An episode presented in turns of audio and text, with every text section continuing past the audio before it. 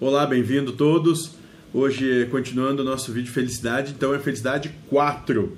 E o pai Joaquim, continuando as suas frases, vai dizer o seguinte: As felicidades humanas não estão em suas mãos, e sim nos que lhes manipulam, pois não há liberdade para o humano. Opa, coisa muito interessante. E isso vai muito de encontro com o que o Cristo disse. É, meu reino não é daqui, o reino dos céus não é daqui, eu não pertenço aqui. E o que ele está dizendo que a verdadeira felicidade, a verdadeira não é desse mundo, né? A proposta não é para aqui, aqui é o campo de provas.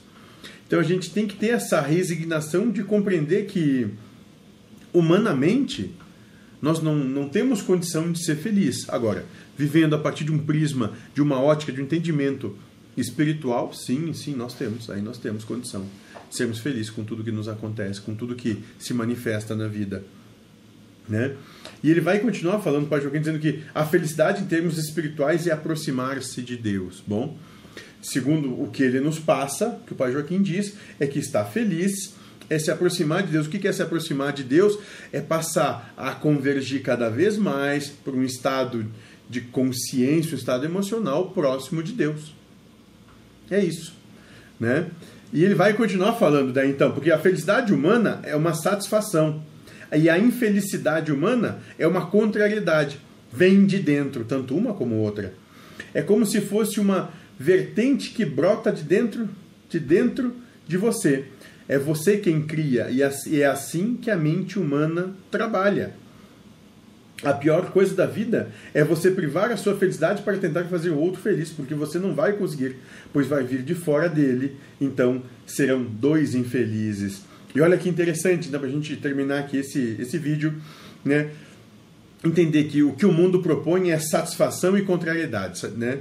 Então, quando a gente. Algumas coisas, o que a gente tem satisfação em algumas coisas, significa que em outras, que são diametralmente opostas na sua polaridade, vai nos levar à contrariedade, né? Prazer e dor, prazer e dor, prazer e sofrimento, prazer e sofrimento, o tempo todo. Essa é a proposta do mundo, né? E, mas ainda mais complexo do que isso, né, é você se privar de ser feliz para tentar fazer com que o outro seja feliz. Não vai conseguir. É aquela história do cego guiando o cego. Então a primeira coisa que tem que entender é que tu tem que ser feliz. Tu, tu tem que ser a felicidade. E pelo teu exemplo, os outros podem se guiar, mas tu não vai levar ninguém a lugar algum. Esse negócio de mestre, guru e por aí vai.